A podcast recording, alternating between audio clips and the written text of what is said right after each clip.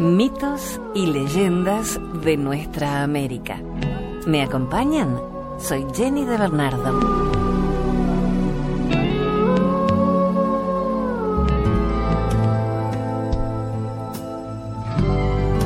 El origen de la Tierra.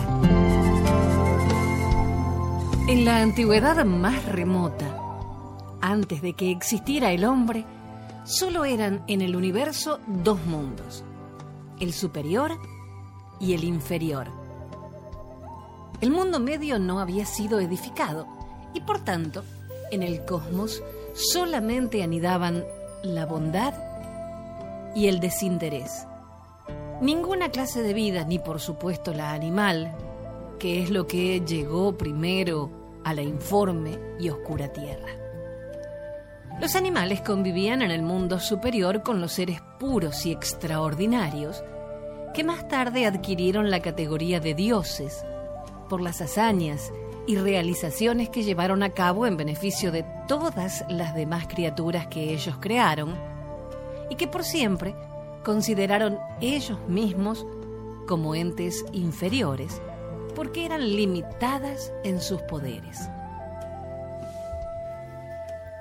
Con el tiempo, las grandes aves, tanto las de plumaje precioso como aquellas que lo tenían más común y menos vistoso, las culebras, los insectos, los grandes y pequeños roedores, los mamíferos, los que cantaban, trinaban, rugían o bramaban, es decir, todos los animales, se multiplicaron con tanta fuerza que el mundo en que habitaban, el superior, resultó ya pequeño para contenerlos a todos en su seno. Causó una gran desazón que se pudo convertir en crispación entre sus habitantes, porque en él no había espacio suficiente para que todos pudieran vivir en paz. La insatisfacción se hizo general y los animales más nobles y más inteligentes decidieron en asamblea secreta que había que buscar sin demora solución a sus problemas de espacio y encontrar un nuevo hogar donde instalarse con comodidad y desahogo. Escarabajo de Agua ofreció su colaboración diciendo en medio del Consejo de los Animales, yo debido a mis condiciones especiales acuáticas, me comprometo a explorar el mundo inferior. Los otros aceptaron encantados diciendo, ve y sumérgete en ese deleznable y aún indefinido mundo, porque, aunque así sea, nosotros, todos nosotros, necesitamos más extensión para vivir medianamente satisfechos yo, escarabajo de agua, visitaré las profundidades oscuras y odiadas de ese lugar lúgubre e ínfimo y retornaré, con la ayuda de alguien poderoso, al pie de esta congregación con el mensaje ignoto de las profundidades. En aquellos lejanísimos tiempos, arcaicos y difuminados sobre los albores inciertos y traidores del universo, el mundo inferior estaba formado por un tremendo, proceloso e ignoto océano de aguas bullentes. Escarabajo de agua se lanzó desde lo alto del mundo superior a las olas negras que rompían en las esquinas pétreas de las márgenes del mar y sobre los troncos abandonados a la deriva y semipodridos de árboles que cayeron desde el arriba privilegiado. El voluntario buceó en las profundas aguas del océano y bajó, bajó constantemente hasta que pudo alcanzar el fondo del mismo. En él posó sus pies, encima del légamo blando que cubría la orografía abismal.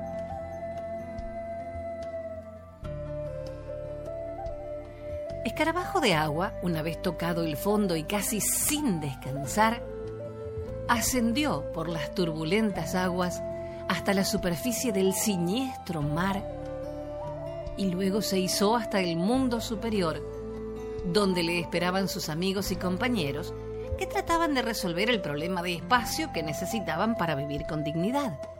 Ante el Consejo de Animales expresó, he hallado la solución a nuestra inquietud. Y mostró Ufano sus patas llenas de barro blando y abundante. Los otros al verlo le preguntaron, ¿de qué se trata? Es barro, y barro blando que se halla en el fondo del mundo inferior, contestó. Eso ya lo sabemos, le dijeron. Y seguidamente le preguntaron con gran curiosidad, ¿pero eso qué significa? Escarabajo de agua repuso con cierto nerviosismo. No entendéis nada o casi nada. ¿Qué quieres decir? El buceador contestó, es que no podéis ver en esto. Mostró sus patas manchadas de cieno, el principio de nuestra gran solución. Los demás quedaron atónitos, desconcertados, porque no comprendían las palabras del compañero que expusiera su vida en beneficio de todos. Es que balbucieron sin saber muy bien por qué lo hacían. Escarabajo de agua los reunió a todos y les explicó. Este barro que tengo sobre mi cuerpo lo veis como una suciedad, pero en realidad es un auténtico principio de vida. El milagro que me va a permitir, con la existencia de alguien poderoso, edificar un nuevo mundo para que todos nosotros lo habitemos con holgura. La alegría y el regocijo cundió entre los presentes, extendiéndose al resto de la población animal que vivía sórdidamente en aquel paraíso porque les estaba quedando pequeño. El voluntario buceador disponiéndose a llevar a cabo la continuación de su hazaña expresó, Vuelvo otra vez al mundo inferior amigos, y cuando regrese, si es que lo hago, habré construido un nuevo mundo una enorme isla en la que nos hemos de instalar. Escarabajo de agua se lanzó desde las alturas del mundo superior a las tenebrosas y rugientes aguas del océano y se perdió de la vista de sus compañeros, que egocéntricos estaban contentos de que fueran otros quienes le resolvieran sus problemas. Pero no solo no estuvieron satisfechos con la acción del valiente compañero, sino que en medio de su comodidad y hedonismo, comenzaron a dudar del éxito que pudiera obtener con su riesgo. Incluso entre ellos se decían, nunca lo va a lograr. Si ha de construir un mundo nuevo transportando poco a poco el lodo que lleva en sus patas, primero nos sobrevendrá el desánimo y el abandono, que veremos con nuestros ojos el lugar que nos prometió. Mientras estos animales criticaban la actitud optimista y decidida de escarabajo de agua. Situado encima de un tremendo y retorcido tronco de roble que flotaba bamboleante sobre las negras olas del mar, dedicaba sus esfuerzos a construir con el barro que sacaba de entre los dedos de sus patas, que nunca se acababa, un gran montículo que con paciencia y tesón se convirtió en la isla del mundo medio. El héroe retornó al mundo superior y mostró a sus congéneres la magnificencia de su obra, solicitando de ellos que accedieran a trasladarse a la isla que había sido especialmente construida para que la disfrutaran. Primero la hemos de ver, dijeron. Fueron juntos a visitarla. La inspeccionaron detenidamente y al percatarse de que aún la consistencia del barro con que fuera hecha era blanda, dijeron poseídos de un falso orgullo que no demostraba más que ignorancia en sus palabras. Nosotros en masa rehusamos la oferta que nos haces para trasladarnos a este inseguro mundo medio, hasta que el barro con que fue construido esté seco del todo y su firmeza sea como la de la roca dura que se agarra con fuerza a las entrañas de la tierra. Escarabajo de agua quedó pensativo y preocupado ante aquella actitud desairada que mantenían los otros animales frente a él y a sus esfuerzos. Y humillándose ante ellos, les preguntó con modestia y servilismo, ¿y qué podemos hacer para que la isla se consolide como un peñón en medio del mar? Ellos repusieron acelerar su secado. Pero uno de los presentes dijo, ese mundo hecho de barro y sumergido en todo momento entre las aguas no va a secar jamás Y me temo, se dirigió al valiente buceador y constructor de la isla, que tus esfuerzos habrán sido vanos. La estrechez en que vivimos en este mundo superior creo que será más cómoda que el remojarnos constantemente nuestras patas y nuestros traseros en las procelosas e inseguras aguas negras del océano. Escarabajo de agua al que no le parecía eso tan malo, porque a él le gustaba vivir en un ambiente de humedad, quedó desazonado, desanimado, porque veía cómo sus ilusiones y sus esfuerzos se desvanecían a su alrededor, como si se tratase del humo de una hoguera. Uno de los animales más viejos que componían el consejo, compadeciéndose del héroe al verlo tan abatido y triste, levantó la voz para que se le oyese y dijo, Id y buscad a gran buitre y que se presente ante este consejo con urgencia. Una ave corredora salió del lugar como una exhalación en busca del gran pájaro de rapiña para comunicarle el encargo. Mientras, los demás se acercaban al que diera la orden para averiguar y escuchar la explicación de la ocurrencia que había tenido. ¿Qué vas a hacer? preguntaron. Él se dirigió a Escarabajo de Agua y le dijo, uno de estos, y señaló a los presentes, ha dicho que había que acelerar el secado de la isla del mundo medio. Sí, afirmaron sin mucho convencimiento. Pues eso es lo que pienso hacer. En medio de esta conversación llegó Gran Buitre, que inclinándose ante los animales del consejo preguntó, Aquí estoy, ¿qué queréis de mí? El animal viejo, al que se debía el plan enigmático que nadie conocía, le dijo, Queremos tu ayuda, solo eso. Gran Buitre preguntó, ¿qué debo hacer? El animal viejo le ordenó, extiende tus alas. El gran pájaro obedeció y sus alas cubrieron todo el espacio visible que se abría ante ellos. Su mandatario le volvió a ordenar, bate tus alas. La enorme rapaz movió sus salones extendidos, sus robustos brazos cubiertos de grandes y pulidas plumas. Los batió con tanta fuerza que la corriente de aire que generó tuvo tanta intensidad que arrancó árboles de sus troncos y arrastró hasta la lejanía los cuerpos de los animales más débiles. Detento afán. Gran Buitre obedeció y quedó quieto, silencioso, en el lugar que estaba, esperando una nueva orden de aquel que, por lo visto, mandaba en el reducto exclusivo de animales. Entonces, el más viejo le mandó, extiende tus alas, bátelas con fuerza y desciende al mundo inferior, sobre cuyas aguas hallarás una gran isla de barro. Sitúate sobre ella, cúbrela con tu envergadura y no pares de agitar tus alas hasta que el barro se convierta en terracota sólida y duradera que nos permita pisarla, habitar el mundo medio con seguridad. Gran Buitre siguió al pie de la letra los mandatos que le hiciera el Consejo de Animales.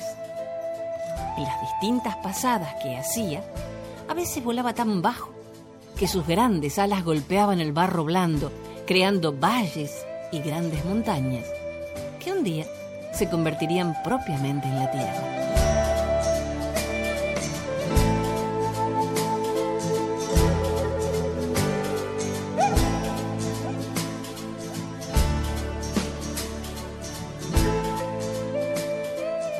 Hacemos una breve pausa y enseguida les sigo contando cómo se creó la Tierra.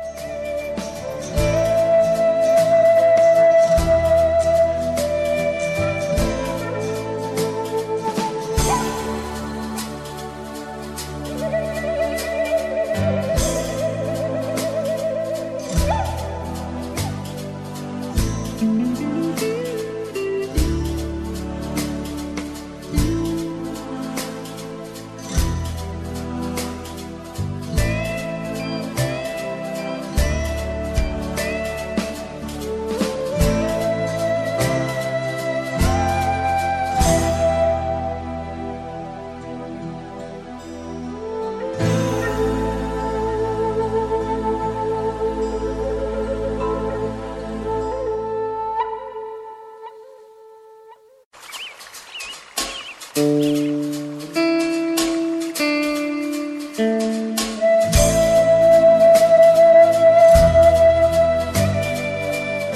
Seguimos con esta increíble historia indígena del origen de la tierra.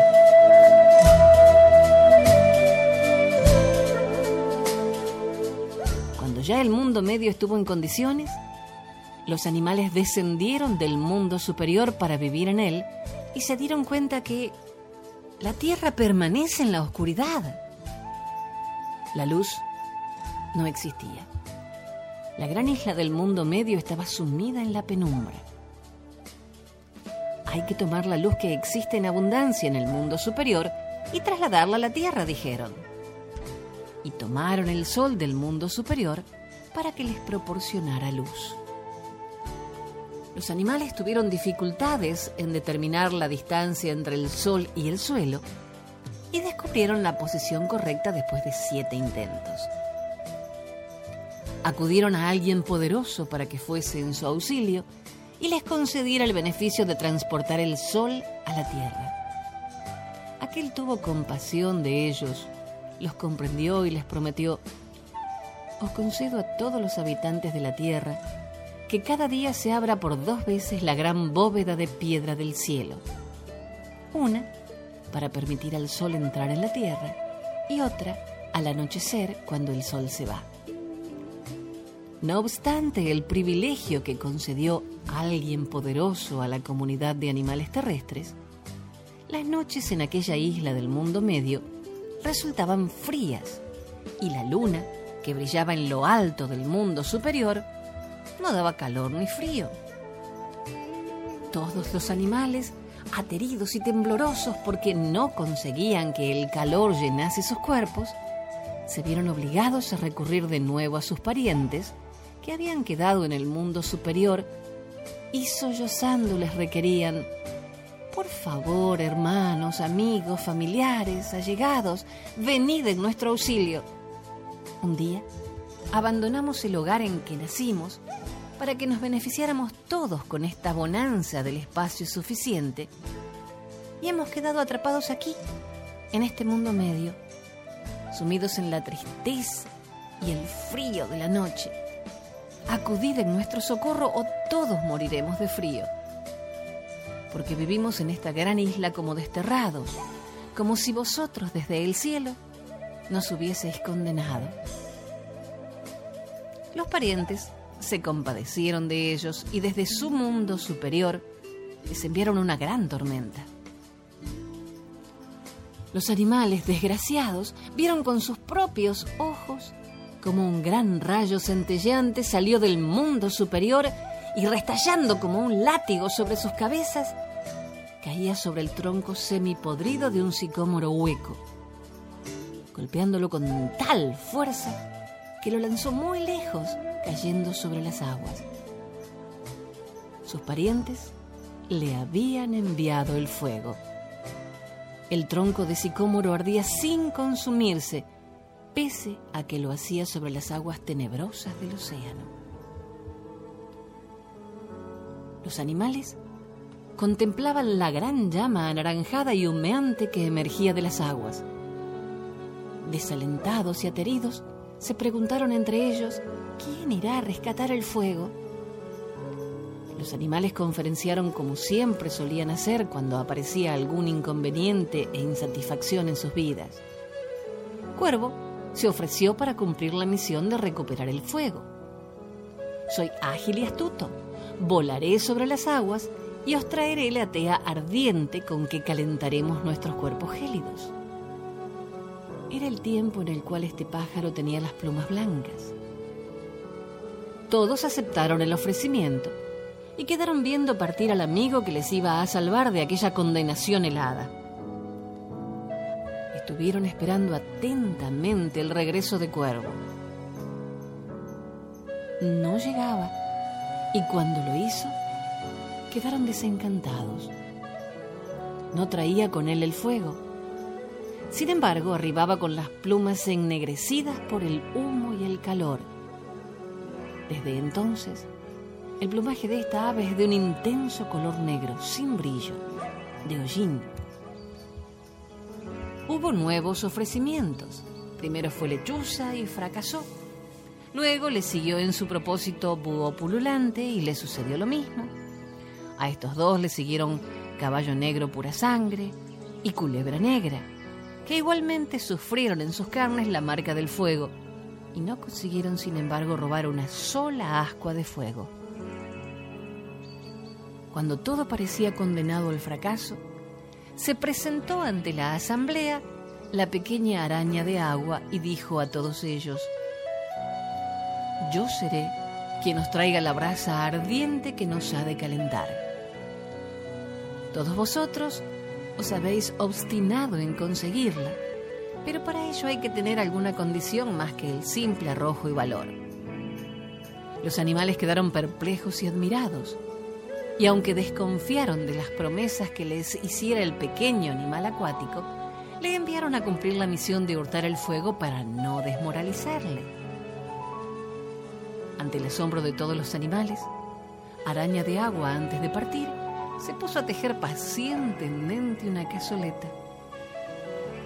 Y cuando la tuvo terminada, se la colocó sobre sus espaldas y se dispuso a marchar en busca del fuego. Los animales le preguntaron, ¿qué piensas hacer con la cazoleta? Ella repuso, esconder en su interior el fuego. Dentro de ella lo transportaré. De ese modo el fuego no podrá vencerme con su quemadura que inutiliza. Esa es la dentellada dolorosa que recibieron en sus carnes mis antecesores. Efectivamente, Araña de Agua retornó llevando a su hogar el rescoldo de fuego, que había de ser el principio de la gran pira que calentó para siempre los hogares de los animales y la gran isla del mundo medio que se llamó Tierra.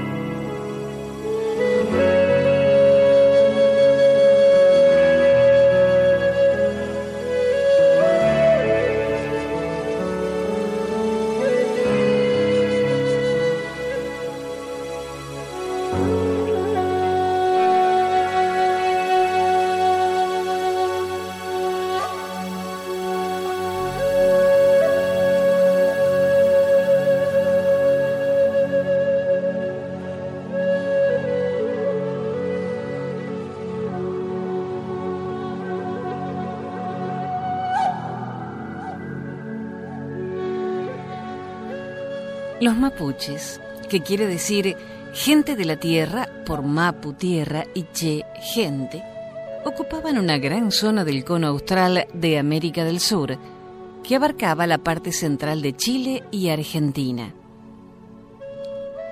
Según su ubicación geográfica, se denominaban entre sí como huilliches, gente del sur, puelches, gente del este, ranculches, gente del Carrizo, Picunches, gente del norte, y Pehuenches, gente del Pehuen o Araucaria. Para ellos tenían gran importancia los puntos cardinales y orientaban la construcción de sus ruques según estos. Así, la puerta principal se abría al oriente.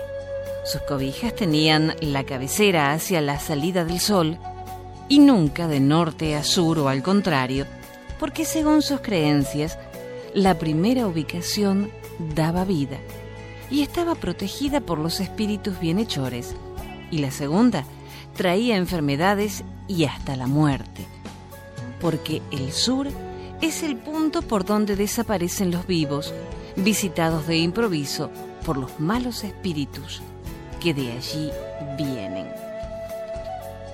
Entonces, no había límites definidos como ahora entre los países. Las guerras y escaramuzas hacíanse entre caciques, tribus o confederaciones de tribus.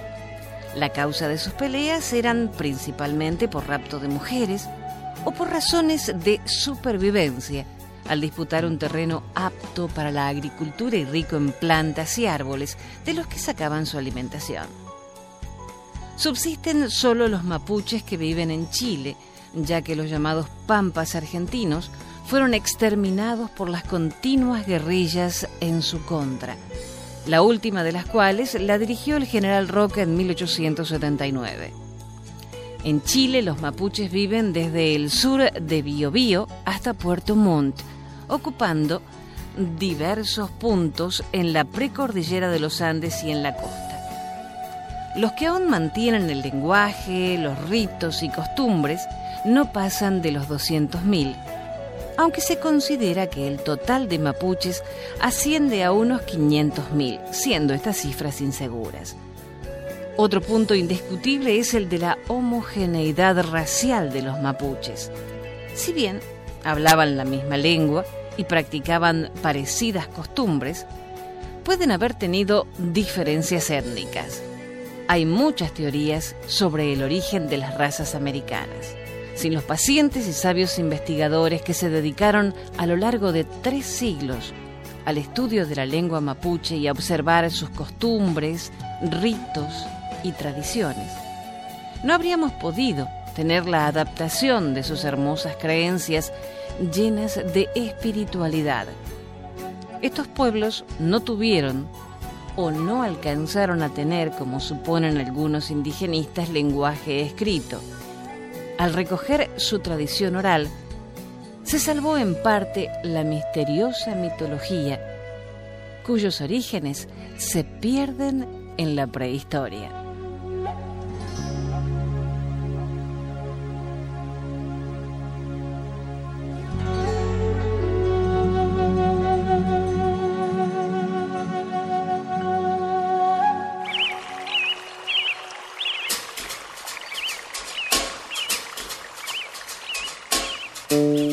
Leyenda del Junco.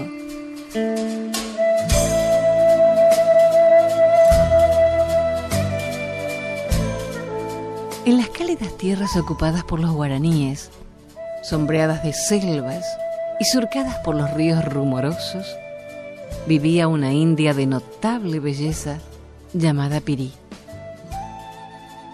Su hermosura era tan grande como su vanidad al atardecer, cuando el sol dibujaba pinceladas rojizas en las aguas del río Paraná, Pirí llegaba hasta la orilla. Acentuaba su esbeltez con su ondulante andar. Se soltaba sus largos cabellos renegridos y mientras los trenzaba, se contemplaba en el río una y otra vez, deleitándose ante su propia imagen. ¡Qué bella soy! decía. Era un ritual que repetía todos los días. Piri había inspirado amor en varios muchachos de su tribu, pero ella no los miraba siquiera. Cuando se dignaba hablarles era para burlarse de sus sentimientos. Nunca agradecía los regalos que frecuentemente le hacían sus enamorados. Los arrojaba muy lejos, sin importarle el dolor que les causaba. Sus horas eran una sucesión de ocios y de vana contemplación. Un día el dios de los guaraníes, Tupá, disgustado por el proceder de Pirí, se presentó ante ella. Con una voz que revelaba su enojo le habló así. Pirí, todo ser humano tiene la obligación de ser generoso con sus hermanos y debe dar utilidad a su vida. Tú has desaprovechado todos los dones que generosamente te di. Por ello, sufrirás un castigo. Te transformarás en otro ser. Serás una planta tan hermosa y cimbreante como eres ahora. Te convertirás en junco. Serás la gran compañera de los hombres y mujeres de esta tierra y compartirás todos los momentos de sus vidas. Diciendo esto, Tupá se esfumó y también desapareció Pirí. Sus jóvenes enamorados la buscaron noche y día por la selva, en las orillas del río, junto a las flores, pero en ninguna parte hallaron rastros de la hermosa India. Un día, al acercarse al río, contemplaron asombrados una planta desconocida que crecía en la orilla meciéndose al soplo de la brisa, con la gracia de una mujer. La llamaron junco. Con sus tallos aprendieron a dar forma a variados objetos de uso cotidiano, tales como costureros, cestos, esteras y muchos otros más. Las hábiles manos de los tejedores trenzan el junco desde aquellos lejanos tiempos. Es una artesanía que se ha perpetuado, llegando hasta nuestros días como un hermoso legado del pasado guaraní.